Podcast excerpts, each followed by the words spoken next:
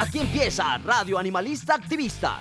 Sensibilidad y acción por los animales. Radio Universidad de Nariño y la Fundación Red Protectores de Animales Pasto, unidos para ayudar a nuestros amigos. Lanudos, peludos, con escamas, con garras, con patas, con plumas. En fin. Invitados, agenda animalista, novelas, expresiones artísticas, conejos, consejos, can responsal, pulgómetro y mucho más. Todos los jueves a partir de las 6 de la tarde en la 101.1 FM Estéreo.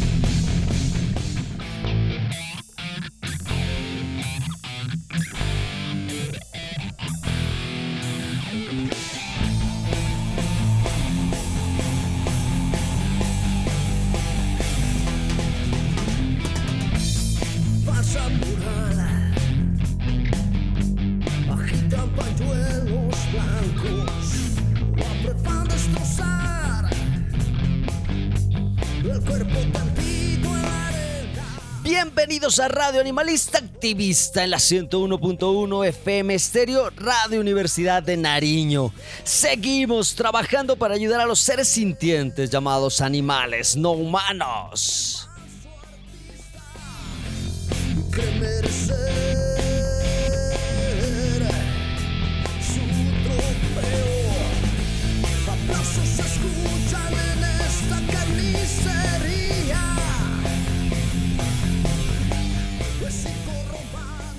Soy Arturo de la Cruz Escobar, animalista, y doy un abrazo fraterno a las asociaciones, activistas independientes, fundaciones hermanas, médicos veterinarios, funcionarios públicos, abogados, diseñadores, ingenieros, en fin, aquellos que estamos en esta lucha por los animales no humanos. Saludos para aquellos animales que se encuentran en sus casas acompañados de esos humanos responsables mientras están escuchando Radio Animalista Activista. Recordarles que seguiremos adelante, sin importar si no somos unos guerreros, si aún no tenemos grandes batallas en nuestras espaldas, si aún no encontramos nuestro lado espiritual, cuando el mundo se derrumba. El único pilar, la razón para luchar y levantarnos todos los días, la razón para vivir, la razón para crecer, la razón para creer, son ellos, los animales, porque son estos los que nos entregan un amor verdadero. El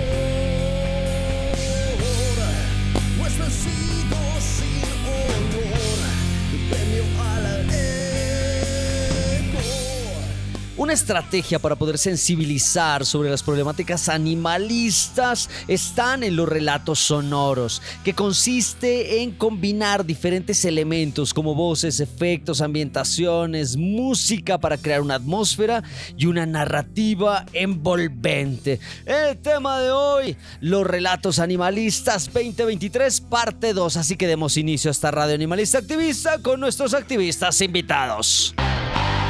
Activista invitado, no solo palabras, acciones. Hoy llevar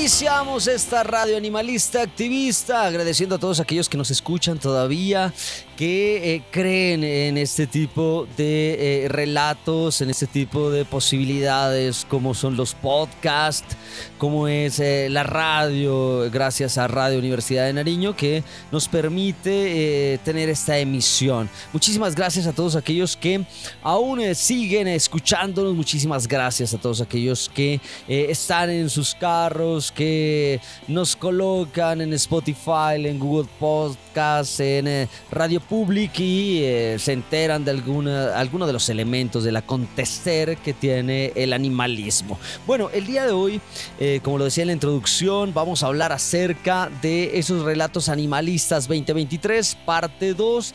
Esto sale de unos requerimientos de entrega desarrollados a los chicos de diseño gráfico de la Universidad de Nariño en donde se coloca como temática la creación de historias basadas en acontecimientos reales, amor, desamor, triunfo, fracaso, cambio de vida, motivación, relatos en compañía de un animal no humano, historias por contar.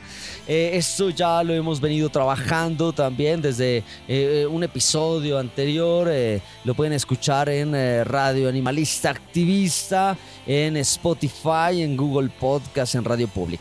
Bueno, hoy vamos a escuchar otros eh, tres proyectos más. Eh, porque no todo pueden ser eh, los perros y los gatos, ¿no? Eso también hay, hay, que tenerlo en cuenta. Esta lucha en pro de estos seres sintientes llamados animales no humanos no solo se puede centrar en perros y en gatos. también existen otros animales que a veces los desconocemos en esta lucha en pro de los seres sintientes. Sé que en nuestra región, en Pasto, en Colombia, solo se hacen actividades por ellos y, y, se, siente esa motivación y en redes sociales es importante eh, ese apoyo también, pero se desconoce eh, eh, el sufrimiento de otros seres, se hacen campañas de esterilización y se celebra comiendo pollo, comiendo carne, entonces uno dice hasta dónde realmente llega esa ayuda por los seres sintientes, hasta donde realmente estamos ayudando, estamos luchando para eh, evitar el maltrato animal o solo hay algunos animales que son de mejor familia, como son los perros y los gatos, eh, y no es que esté mal, ¿no? sino que eh, está mal no avanzar, está mal quedarse solo en esos dos grupos de, animales, los perros, los caninos y los felinos, está mal no dar un paso está mal tal vez en llevar años y no querer eh, eh, ampliar ese espectro de acción. Está mal no intentar ser vegetarianos cuando llevamos mucho tiempo. Sobre todo lo digo para aquellos que, que, se dicen ser animalistas, mis compañeros que dicen, no, amamos a los perros y amamos a los animales y solo son perros y gatos y celebran comiendo pollo. es un llamado de atención para ellos, ¿no? Para que, para que demos un paso más, para que nuestra lucha se amplifique y gracias a este tipo de relatos como el que vamos a escuchar a continuación, que eh, también nos colocamos a pensar en otros seres que también la pasan difícil. A continuación vamos a hablar eh, de un eh, proyecto desarrollado por Andrés Aguirre Coral, Francisco Dueñas y Sebastián Rosero Chamorro estudiantes de diseño gráfico que hacen un, un episodio llamado Emplumados que eh, busca conocer y sensibilizar eh, el papel eh, de muchos animales que han formado parte de nuestra vida durante algún tiempo, demostrando que la interacción entre los animales humanos y los animales no humanos convierten muchos momentos en recuerdos felices. Además se busca relatar cómo la eh, relación, convivencia y fidelidad hacia sus eh, compañeros, hacia esa familia eh, multiespecie, nos permite contar la historia de Frankie, un loro hembra que día a día acompaña a Michael en un reconocido o un reconocido ciclista italiano. En su entrenamiento, en el recorrer muchos kilómetros, esa relación de, amistad de un loro con eh, su humano Frankie. Así que escuchemos Emplumados aquí en Radio Animalista Activista. Radio Animalista Activista con Arturo de la Cruz.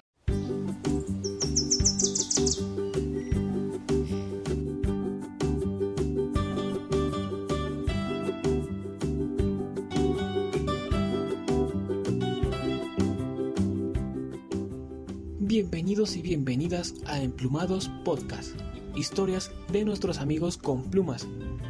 Hoy presentamos El Hachico con plumas, Frankie, el oro que continúa esperando a su amigo que murió. Este episodio nos lleva a Italia, en donde conoceremos la historia de dos grandes amigos inseparables, Frankie, un loro hembra, y su amigo Michele Scarponi, un reconocido ciclista ganador del Giro de Italia. Entenderse con una mirada o saber lo que pasa con el otro sin necesidad de palabras. Esto sucede cotidianamente con las aves, los perros, los gatos, entre otros muchos más, quienes suelen demostrar emociones compartidas hacia los humanos, construyendo juntos un vínculo único e irrepetible que va más allá de una simple compañía. Comencemos con esta increíble historia. Todas las mañanas, Scarponi solía salir a las calles de su localidad natal de Filotrano, Italia, hacer lo que más le gustaba, devorar kilómetros y kilómetros en su bicicleta. Un día se le sumó a su travesía un inesperado amigo, un pequeño loro el cual le pertenecía a su vecino y amigo Gabriele Fabrizi. Y fue así como inició esta increíble historia. Desde ese instante de aquel día, Frankie y Scarponi se convertirían en dos inseparables amigos, compartiendo alegrías, risas y por supuesto muchos pedaleos por los caminos de Italia. Juntos recorrían distancias muy largas día a día y en cuanto el pequeño emplumado se cansaba regresaba a su hogar a prepararse para el recorrido del siguiente día. Así, Frankie se convertiría en el emplumado más famoso del mundo del ciclismo, ya que el pedalista solía publicar en sus redes sociales fotografías y videos en compañía de su nuevo amigo de entrenamiento. Así transcurría la vida de estos dos compañeros hasta un fatídico 22 de abril del 2017. En el que el ciclista Michael Scarponi se vería involucrado en un grave accidente en el que perdería la vida. Michael salía y regresaba todas las mañanas sonriente con Frankie, dispuesto a seguir una rutina estricta de entrenamiento ya que debía prepararse para el Giro de Italia que iniciaría en una semana.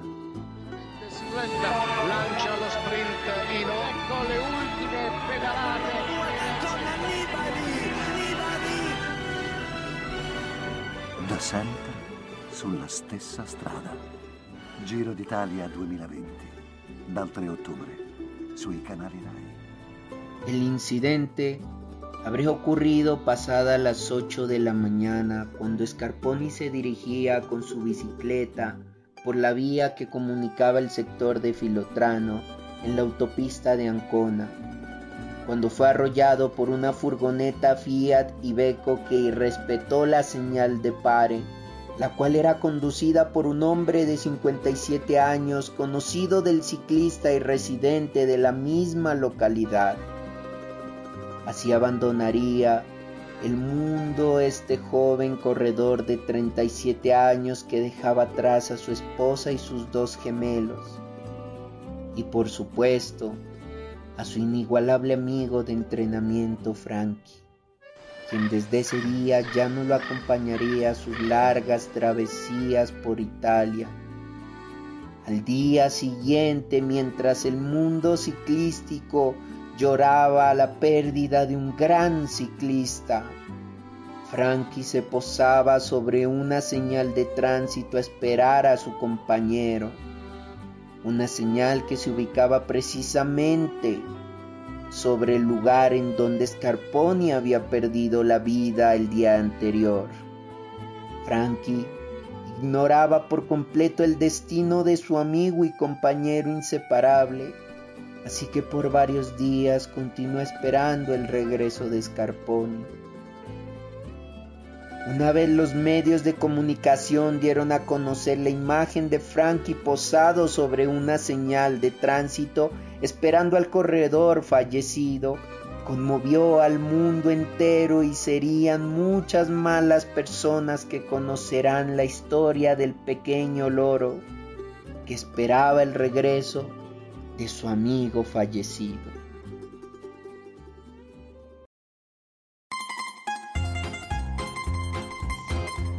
La frase del día. Si pasas mucho tiempo con animales no humanos, corres el riesgo de volverte una mejor persona. Oscar Wilde.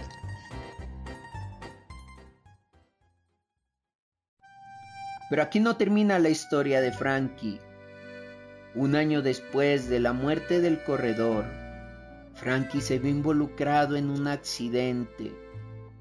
Un viernes, dos días después del paso del Giro de Italia por Filotrano, Frankie fue atropellado por un coche. aunque en un principio la situación del pequeño emplumado no pintaba nada bien. Frankie sobreviviría al accidente. Después de un largo mes de recuperación, nuestro amigo pudo volver a volar sin ningún problema.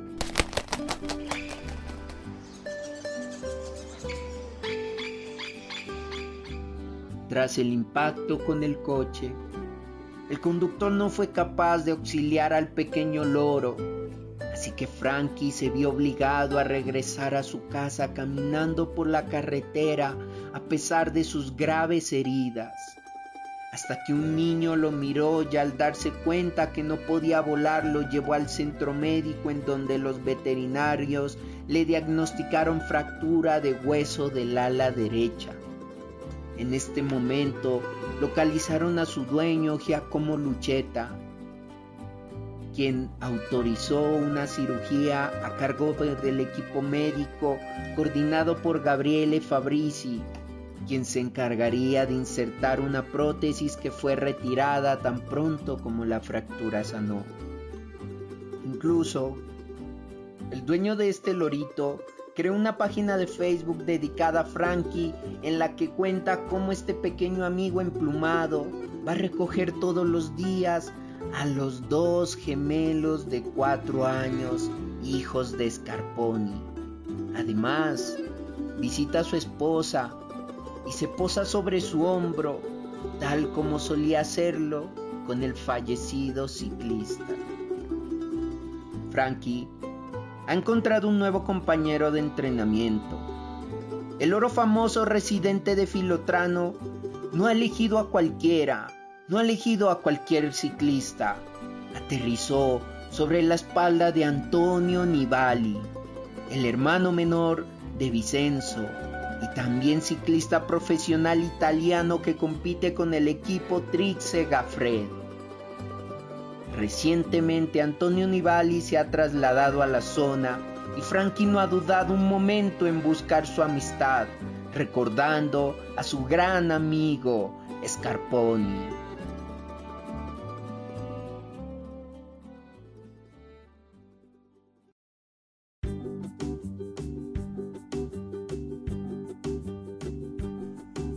Tenido o no compañeros animales donde el simple hecho de haber estado cerca de ellos en algún momento de nuestra vida nos habrá infundido una sensación gratificante y recuerdos inolvidables. Hoy fue una de esas emotivas historias en donde nuestros amigos no humanos y nuestros amigos emplumados son parte de nuestra vida y familia como un integrante más. Ellos nos hacen felices, nos acompañan en nuestros peores y buenos momentos. Son los más leales que podemos encontrar en la Tierra. Una prueba de ello son las numerosas historias de animales que esperan un largo tiempo y recorren miles de kilómetros para encontrar a su humano. Activista invitado, no solo palabras, acciones. Hoy volveré a buscar algo para llevar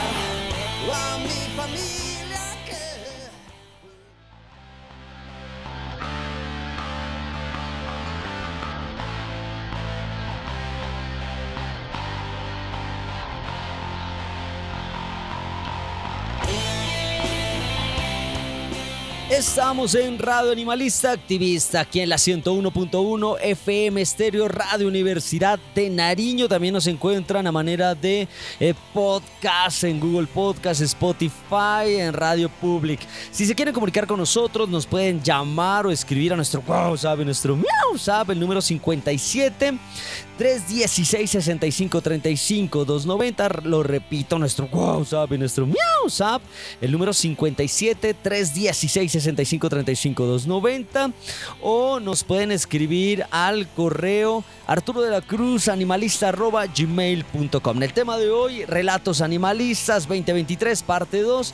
Y acabamos de escuchar esta historia de emplumados de eh, un eh, loro llamado Frankie que acompaña a un ciclista Scarponi y que eh, posteriormente decide acompañar a otro ciclista, al hermano del mismo, que pues lastimosamente Scarponi muere y entonces el, el loro decide seguir a la espalda de Antonio Nibali, ¿no? Eh, el hermano de Vicenzo, también ciclista. Eh, esto, esto nos pone a pensar cómo eh, también otros, otro tipo de animal diferente a los perros pueden estar a nuestro lado y acompañarnos y esperarnos, ¿no? nosotros en algún momento hemos mirado la película Hachiko en donde tenemos a un perro que acompaña a un profesor eh, y lo acompaña a tomar el tren eh, y se queda esperando a que llegue. Y esto nos parte el alma, eh, porque al ver esta película vemos cómo los perros son fieles y están ahí y, tienen ese amor incondicional, no se van porque eh, al mejor postor o porque acá me tratan mejor es raro, eso casi no ocurre. Los perros están ahí, usted los deja, los alimenta o no los alimenta los perros están ahí, cosa contraria que ocurre con los gatos. Los gatos tienen otra manera de trabajo, pero eh, otra manera de vivir, no, no de trabajo, de vivir. Eh, pero los perros no. Ahí tenemos a Hachiko chico que se queda esperando todo el tiempo. Y ahora vemos a un loro, loro Frankie, que también se queda esperando eh, a su compañero, eh, a este Scarponi, y, no llega. Y él no sabe que ah, ya sufrió un accidente y que no va a volver. Y eh, este loro sigue esperando, ¿no? También sufre un accidente, se recupera y después decide también acompañar al hermano de mm, Scarponi. Entonces vemos ese historia muy bonita, como eh, otro tipo de animales también pueden generar empatía y pueden generar equipo y pueden generar familia.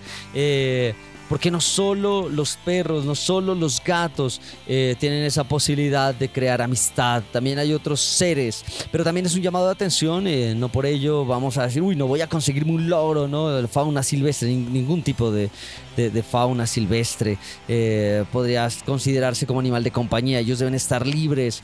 Pero estas dinámicas sí se encuentran en eh, nuestras, eh, en, nuestra, mm, en nuestras familias, sobre todo hace muchos años. Uno miraba cómo tenían un loro en, las casas de algún familiar, qué sé yo. Pero esas dinámicas deben cambiar. O sea, si usted que está de viaje ahora que se viene Semana Santa, ¿no? Agradezcale pues a los católicos que hacen esa semana. Y si usted no es católico, pues agradezca que le dan vacaciones por ello. Los que tienen vacaciones, claro está. Pero si se va de viaje eh, y si le quieren vender un loro, una guacamaya, no lo compre. Eh, no, porque la fauna silvestre no puede, no puede, y lo repito, la fauna silvestre no puede eh, ser parte de este sistema llamado ciudad y no podemos volver los animales de compañía. Bueno. Vamos a continuar con otro de los relatos que tenemos el día de hoy. Este lo hace una compañera estudiante de diseño gráfico, María Camila Belalcázar. Keiko, la orca liberada a la muerte. Eh, lo que busca este episodio es contar la historia de Keiko, una orca que tras ser famosa en una película, Liberen a Willy, eh, es liberada al mar y que lamentablemente eh, al no adaptarse eh, a este nuevo ambiente, pues esta, esta orca muere. Entonces vamos a escuchar la historia de Keiko, la orca liberada a la muerte, aquí en Radio Animalista Activista. Radio Animalista Activista, con Arturo de la Cruz.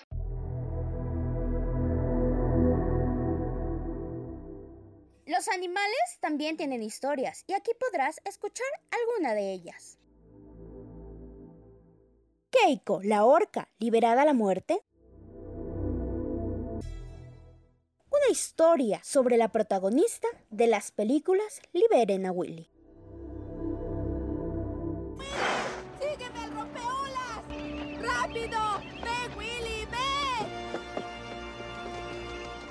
Bien hecho. Ven. Debes hacerlo. Debes ser libre.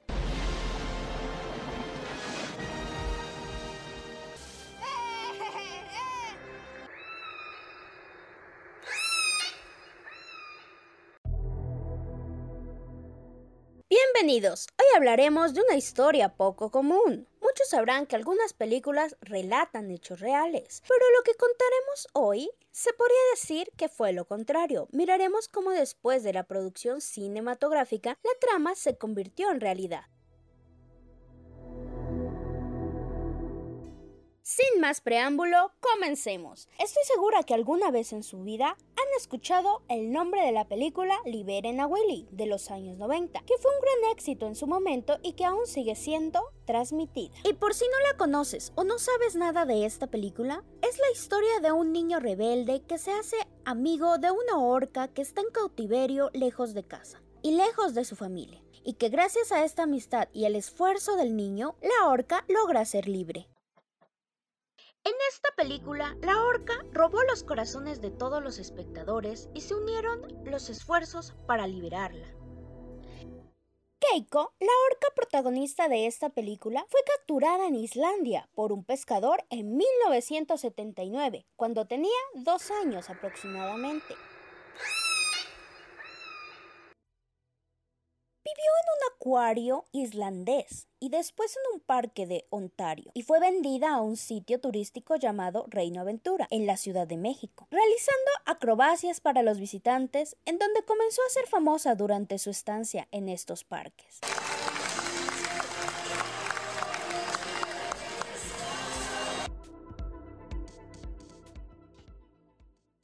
En donde vivía en un estanque de 4 metros de profundidad. Comenzó a enfermarse, teniendo problemas dérmicos en su aleta. Sus dientes estaban dañados por morder las orillas de la alberca por la ansiedad que le provocaba sus actividades diarias. Y su cautiverio. Su primera participación en la televisión fue en la telenovela Quinceañera y Azul, un cazatalentos de Hollywood quien buscaba una orca amaestrada. Dio con Keiko, y la hizo la protagonista de la serie de películas de Liberen a Willy. Después de conocer las condiciones en las que Keiko vivía, los compañeros de rodaje de esta querían que la liberen al mar, pero no pudieron hacer mucho. Hasta el mismo Michael Jackson intentó adoptarla, pero no se lo permitieron. Tras el escándalo que generó las condiciones de vida de Keiko, sus dueños querían venderla, pero ningún otro parque quería comprarla, por los altos costos de su cuidado y no querían tener problemas con la prensa. Después de un largo tiempo, un grupo que luchaba por su liberación formó una fundación llamada Liberen a Willy, que logró reunir 11 millones de dólares, logrando así comprarla y construir un espacio en Oregon, Estados Unidos, para que se adaptara al mar.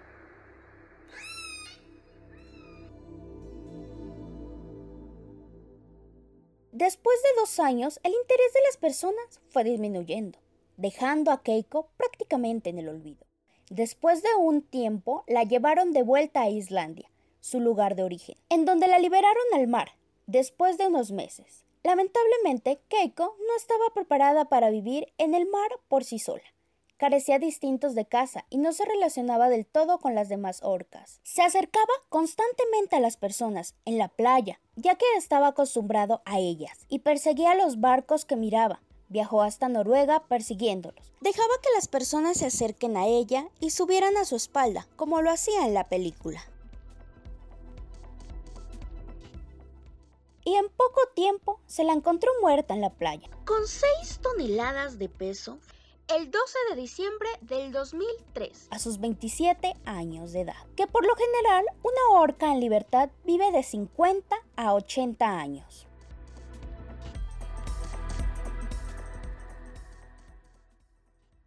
Según algunos estudios, murió por pulmonía, pero algunos creen que fue por no saber cazar adecuadamente.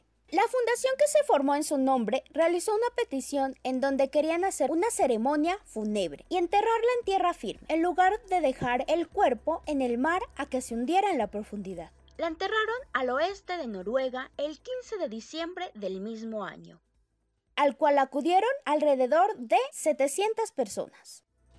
Los niños llevaban piedras para colocar encima de su tumba en su honor como en la antigua Tradición vikinga.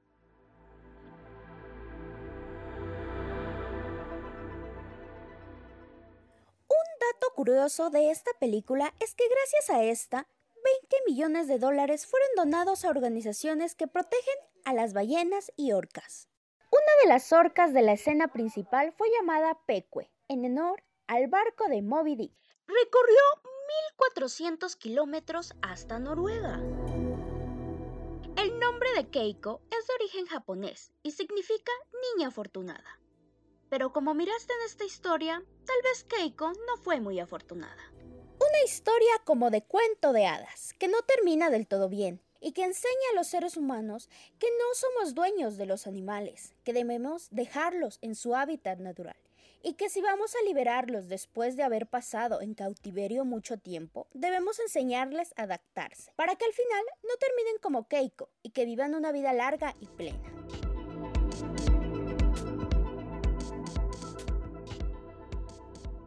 Y con esto terminamos por hoy. Agradecemos a aquellos que nos escuchan y apoyan causas nobles. Les deseamos un feliz día. Nos vemos en la próxima. Oh no. ¡Wow! ¡Qué bien, Willy! La has encontrado. Mi madre ha muerto. No, no sé qué hacer. Ahí está tu madre. Ve con ella, te está llamando.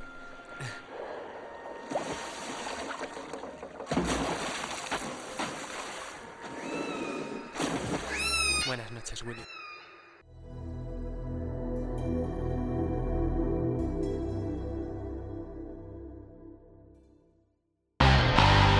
Activista invitado, no solo palabras, acciones.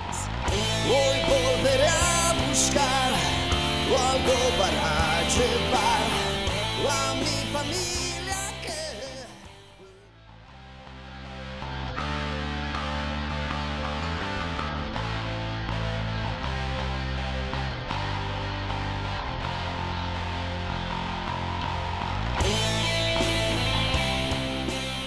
Continuamos en Radio Animalista Activista, aquí en la 101.1 FM Stereo. Para aquellas personas que están llegando a esta emisión, les recordamos que hoy estamos hablando de esos relatos animalistas 2023, parte 2. Son una serie de relatos sonoros, relatos que buscan de alguna manera eh, generar esa emoción, informar, eh, poder de alguna manera tocar esas fibras de las personas que nos escuchan para eh, poder eh, comunicar esas temáticas y ese sufrimiento y esas condiciones que tienen los animales no humanos. Eh, este tipo de relatos fueron creados por los chicos de diseño gráfico de la Universidad de Nariño, eh, que tienen obviamente una universidad que tiene ese compromiso social eh, por esas problemáticas que, que, tenemos en, eh, nuestra ciudad y que por ahí nos comentan otro tipo de problemáticas que no conocemos, ¿no? Como, como el que acabamos de escuchar para aquellas personas que de pronto dicen, bueno, pero eh, ¿para qué consiste o en qué consiste este tipo de relatos sonoros? Eh, no es nada más y nada menos que eh, una experiencia de tipo auditiva, sonora, con distintos elementos, voces, efectos, música, ambientación, que tiene la finalidad de entretenimiento o de educación o de comunicación en distintos formatos, podcasts, audiolibros, documentales sonoros, eh, piezas de teatro radiofónico, eh, también puede ser radionovelas, qué sé yo, eh, distintos tipos de relatos que intentan de alguna manera llevar algo narrativo y de alguna manera emocionar a quien nos escucha. Es muy válido esto y los diseñadores hacemos eso, ¿no? Eh, los diseñadores buscamos eh, una manera de crear algún tipo de relato, ya sea visual, audiovisual, sonoro, eh, que permita sensibilizar eh, que permitan comunicar. Y de acuerdo a eso se eligen los elementos en el caso de las imágenes o en el caso de los sonidos, qué elementos pueden ayudar a recrear eh, sintácticamente, qué elementos se pueden unir con otros, semánticamente que logran comunicar y cómo se pueden utilizar. ¿no? Eh, en este caso, eh, eh, el, el reto de creación era poder contar historias de animales no humanos y cómo estos animales cambian nuestras vidas. Acabamos de escuchar la historia de Keiko. Eh, es eh, desarrollado por María Camila Belalcázar Zambrano y nos cuenta la historia de una orca que es liberada bajo la presión. Bueno, sale en una película y después se crea una fundación la cual logra con el tiempo liberar a Keiko pero solo vive 17 meses en, libertad, ¿no? En el mar. Y lo que hace esta orca es eh, acercarse a los barcos para ver si puede tener contacto con los humanos y por ahí eh, de alguna manera poder recibir alimento, qué sé yo, porque eso es lo que viven aquellos animales que han pasado mucho tiempo con nosotros aquellos animales que de alguna manera se, les ha cambiado esas rutinas, esa manera de alimentarse. Por eso eh, muchas veces eh, se ha criticado eh, algún accionar que mirábamos en redes sociales de liberar las aves, por ejemplo. esto va a sonar contradictorio, ¿no? Hemos mirado casos en donde personas que fueron secuestradas llegan a sus casas y dicen, no, si yo quedé libre, entonces voy y libero las aves y motivan a que las personas que de alguna manera tienen, qué sé yo, pericos australianos, eh, que de alguna manera eh, han estado mucho tiempo con eh, los humanos o que han nacido en cautiverio, hacen que los liberen y esto se convierte en un gran problema, ¿no? ¿Por qué? Porque estos animales no conocen otro tipo de dinámica y la van a pasar difícil para conseguir alimento, la van a pasar muy difícil porque no, no, no, no tienen ese contacto, eh, no tienen esa experiencia, no, no se adaptan al buscar como le pasó a Keiko. ¿no? Ella no sabía cómo buscar alimento, no sabía cómo eh, poder alimentarse y entonces eh, puede sufrir problemas, pueden ser presas de algunos predadores, como el caso de los gatos, en el caso de las aves que les contaba en algún momento. Em, por eso es un llamado también que la fauna silvestre no debe ser domesticada, la fauna silvestre debe estar en su hábitat eh, y no debemos interrumpir eh, ese, ese mm, eh, la manera de alimentarse, la manera de poder buscar sustento, la manera de generar manada, qué sé yo. no todos los animales son perros, ni todos los animales son gatos, pues, aunque los mismos, los gatos también tienen otro tipo de dinámicas y ellos eh, se pueden adaptar. Eh, ellos son, eh, tienen, por ser felinos, otro tipo de, de, comportamiento, pero la fauna silvestre no. Y vemos como en este caso Keiko, una orca, es liberada bajo la presión mediática y uno piensa que está haciendo algo bien y pero de pronto no se logró adaptar a estar en, libertad, ¿no? A veces se, le corta ya ese espectro eh, de hábitat, ese espectro o esa, no sé si espectro, ¿no? Tal vez em, se puede hablar de esas características, ese instinto, eh, eh, se le corta o se le restringe o se le cambia esa manera de alimentarse, eso también es otro problema, ¿no? al tener un animal en cautiverio, al cambiarlo de región, al llevarlo de un lugar a otro, ahora que usted está de viaje, también se puede cambiar la manera de alimentar a estos animales y poder reinsertarlos, poderlos rehabilitar, puede tener todo un problema eh, y puede ser todo un problema para el animal. Bueno, esta es la historia de Keiko. ¿Por qué? Porque no todo en nuestra lucha animalista pueden ser perros y gatos, y no es que esté mal, sino que hay que ampliar ese espectro. Bueno, vamos por la leyenda del colibrí. Este proyecto lo hace Diana Salas, Andrés Trejo y Alejandra Villanueva, eh, que busca de alguna manera eh, acercar a las historias y a las leyendas de los colibríes, eh, desde los mayas, los mexicas y los incas. Estas aves son conocidas como los mensajeros de los dioses por su agilidad para volar. El colibrí es el encargado de llevar el encargo de los dioses para compartir buenos pensamientos entre los humanos y también eh, entre los muertos. Así que vamos a escuchar la leyenda del colibrí aquí en Radio Animalista Activista. Radio Animalista Activista con Arturo de la Cruz.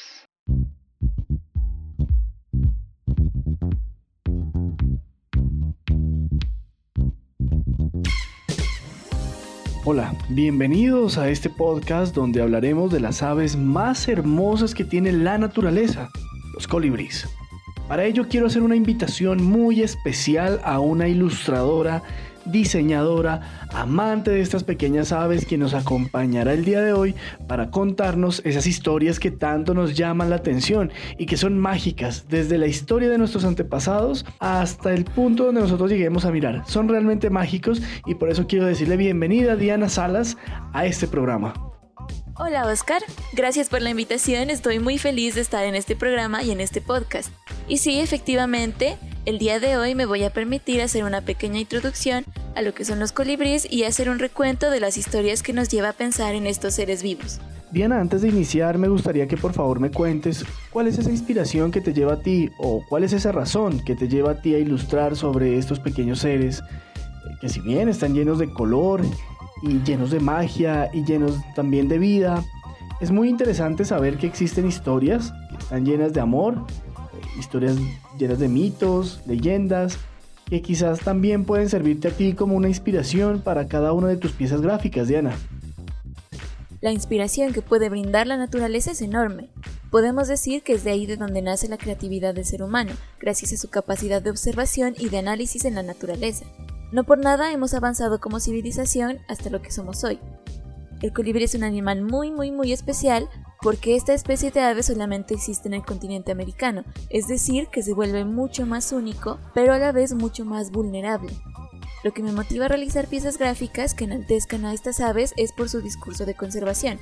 Así como las personas podemos crear y construir, también podemos y tenemos ese poder de destruir, y por eso es importante recordar el papel que todos tenemos en el planeta.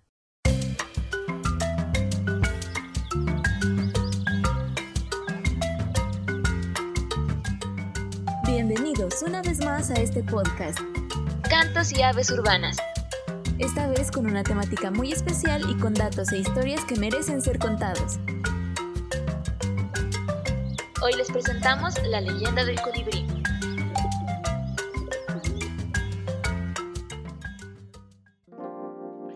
Súper bien, qué genial conocer estas historias que tanto nos llenan el corazón, nos llenan el alma, quizás historias que muy pocas personas conocen, pero que están ahí y son parte de nuestra cultura.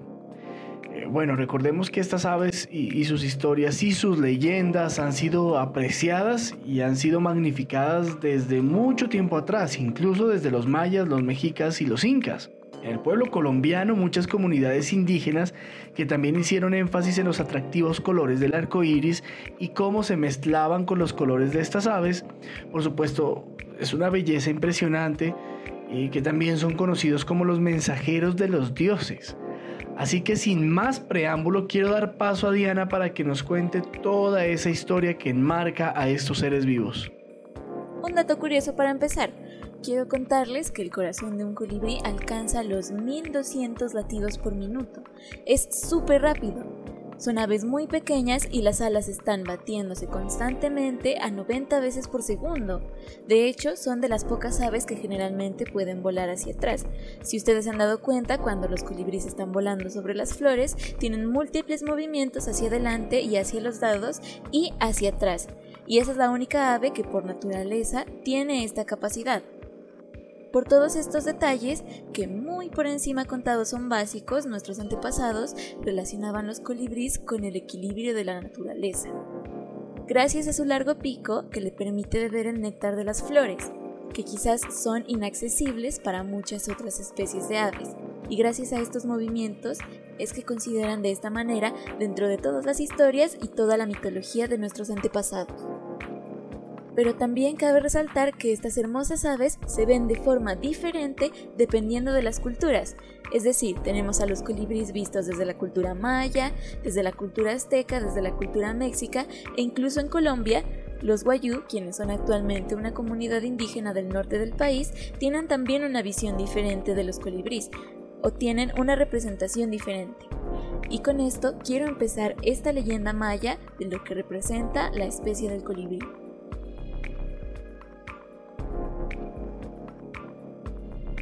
Cuentan los dioses que crearon todas las cosas en la tierra, y al hacerlo, a cada animal, a cada árbol y a cada piedra le encargaron un trabajo especial. Pero cuando ya había terminado, notaron que nadie estaba encargado de llevar sus deseos y pensamientos a otro lugar. Se dice que ya no tenían ni barro ni maíz para hacer otro animalito. Entonces tomaron una piedra de jade y con ella tallaron una flecha muy pequeña. Cuando estuvo lista, soplaron sobre ella y la pequeña flecha salió volando. Ya no era más una simple flecha, ahora tenía vida y los dioses habían creado al colibrí. Era tan frágil y tan ligero que el colibrí podría acercarse a las flores más pequeñas y más delicadas sin siquiera hacerles daño. Las hermosas plumas brillaban bajo el sol como las gotas de lluvia y reflejaban todos los colores. Entonces la historia cuenta que los hombres trataron de atrapar a esta hermosa ave para adornarse con sus plumas. Los dioses al verlos se enojaron y dijeron, si alguien intenta atrapar uno de estos pequeños colibríes, este recibirá el castigo de la muerte. Es por eso que nadie ha visto un colibrí en una jaula ni tampoco en la mano de un hombre.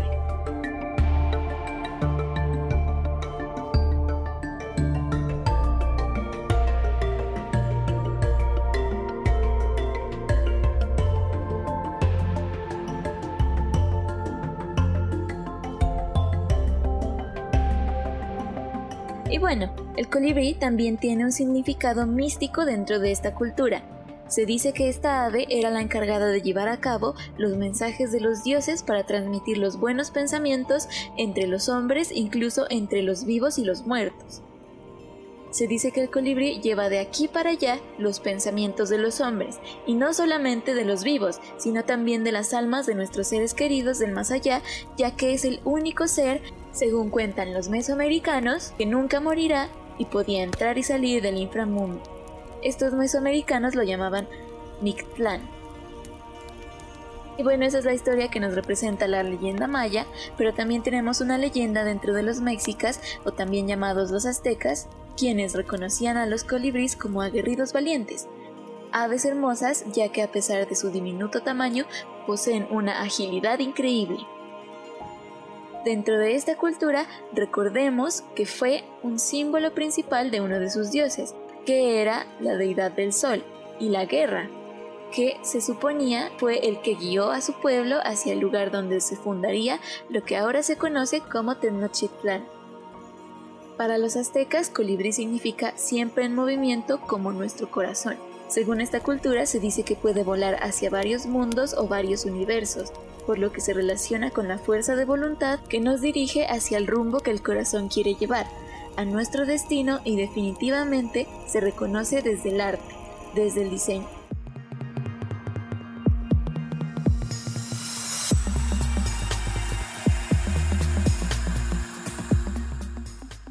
Diana, qué bonita reflexión. Eh, y qué grandes historias todo lo que tú nos estás contando.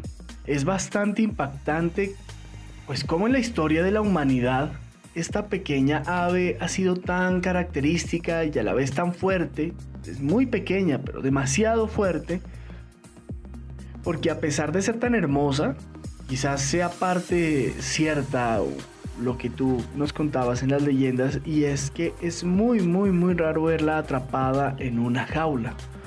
Y Diana, en Colombia también tenemos diferentes clases de estas pequeñas aves. De hecho, se considera que es uno de los países con más cantidad de especies de colibrís.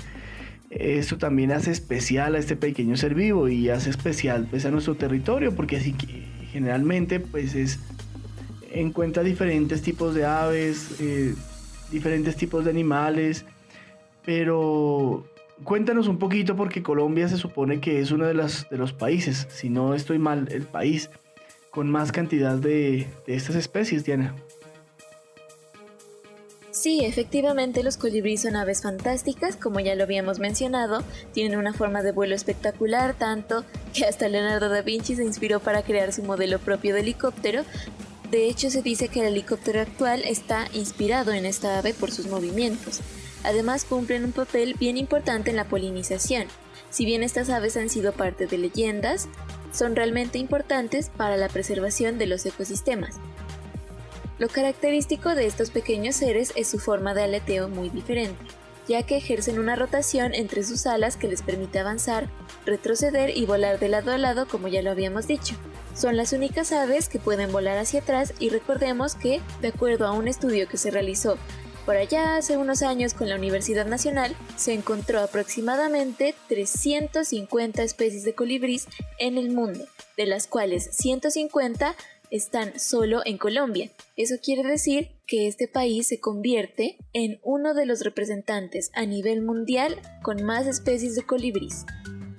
Qué bonito tener una persona como tú que las representan a través de tu arte, a través de tu ilustración, a través de tus piezas gráficas. Y pues nada, Diana, sería súper chévere que nos cuentes un poquito de cómo ha sido esa experiencia de diseñar.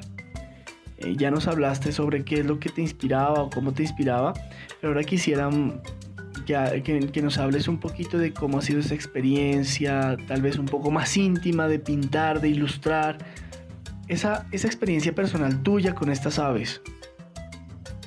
Ya en mi experiencia ha sido muy gratificante tener la oportunidad de ilustrar estas aves, particularmente hacer todos los ejercicios de observación de las especies, que al final del día la enseñanza que nos deja es sobre lo maravilloso, eh, lo detallado del diseño de la naturaleza y sus animales.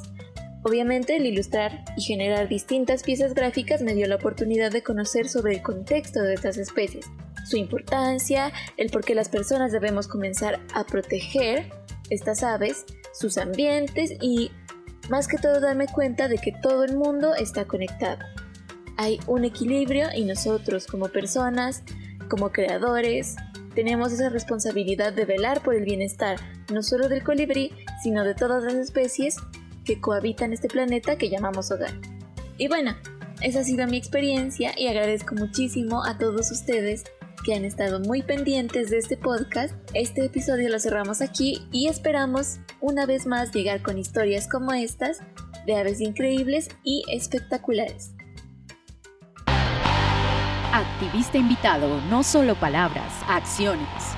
Hoy buscar algo para llevar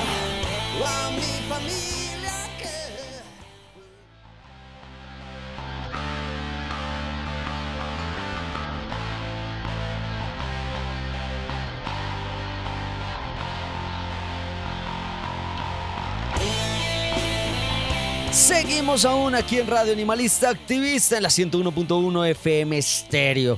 Eh, el tema de hoy, Relatos Animalistas 2023, parte 2. Eh, si se quieren comunicar con nosotros, nos pueden escribir al número 57 316 65 35 290. Lo repito, en nuestro WhatsApp, en nuestro WhatsApp, el número 57 316 65 35 290. Y también nos pueden escribir al correo arturo. Eh, como les decía, el tema de hoy, los relatos animalistas 2023, parte 2. Eh, escuchamos eh, la historia de la leyenda del colibrí, en donde nos contaban esas distintas características, esa manera de ser representados y esa cosmovisión que se tiene desde distintas culturas eh, hacia el colibrí.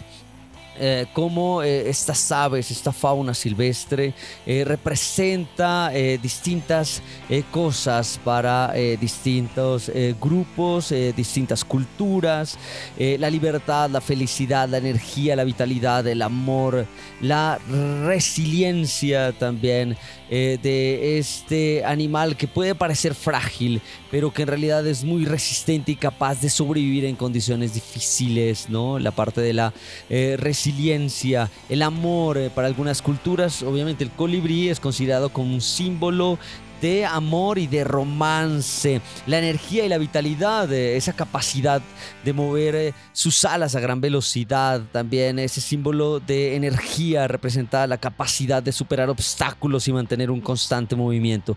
La felicidad eh, por ese símbolo de eh, presente en el recordatorio de disfrutar la vida y encontrar la felicidad en cada momento. Y la libertad porque tiene la capacidad de moverse con rapidez, ¿no? Bueno, eh, esto eh, nos coloca a pensar este episodio eh, acerca de otro tipo de animales, no solo los perros y los gatos, como lo he dicho todo este, en todo este episodio de Radio Animalista, sino pasando por las aves, ya hablamos de un loro, hablamos de una orca y rematamos con un colibrí cada uno de ellos eh, representa y cada uno de ellos pueden generar y deben generar empatía en nosotros. No solo son los perros y los gatos, ¿no? Que no está mal, pero no solo son ellos. Nuestra lucha no puede estar solo por eh, los caninos y los felinos. Nuestra lucha se debe ampliar. Eh, un llamado, y lo he dicho todo este episodio, un llamado para nuestros compañeros animalistas de acá de la ciudad de Pasto, eh, en donde nos hemos centrado solamente en esterilizaciones, en alimentar, en rescatar, y de pronto nos hemos olvidado que hay otros seres que la están pasando difícil, y hay otros seres que por los cuales debemos luchar, los de anteojos, eh, las aves que están en cautiverio, eh, los animales que están en las granjas, eh, muchos animales que la pasan difícil y ante los cuales nos hemos hecho los sordos, nos hemos tapado nuestros ojos, porque es más fácil tener empatía por aquellos que se encuentran en nuestro hogar, como los perros y los gatos, porque nos mueven la cola, porque nos abrazan y y, olvidarnos de aquellos que están eh, sufriendo y terminan en nuestros platos para alimentarnos. Eh, un llamado para los compañeros animalistas. Bueno, llegamos a nuestro final. Muchísimas gracias a los chicos de la Universidad de Nariño, a los chicos de diseño gráfico, eh, Andrés Aguirre Coral, Francisco Dueña, Sebastián Rosero Chamorro, para Camila Belalcázar y también para Diana Salas, Andrés Trejos y Alejandra Villanueva. Muchísimas gracias por estar aquí, muchísimas gracias por crear estos relatos sonoros. A la doctora Marta Sofía González Izuasti, rectora Universidad de Nariño, a nuestro Arpey Enríquez, director Radio Universidad de Nariño, a nuestro Adrián Figueroa en la parte técnica, porque llegamos a nuestro final. Nos vemos en la próxima, porque es un día animalista y ambientalista.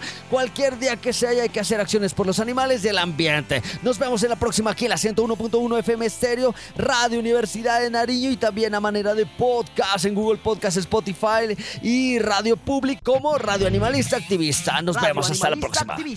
Sensibilidad y acción por los animales. Radio Universidad de Nariño y la Fundación Red Protectores de Animales Pasto, unidos para ayudar a nuestros amigos. Lanudos, peludos, con escamas, con garras, con patas, con plumas.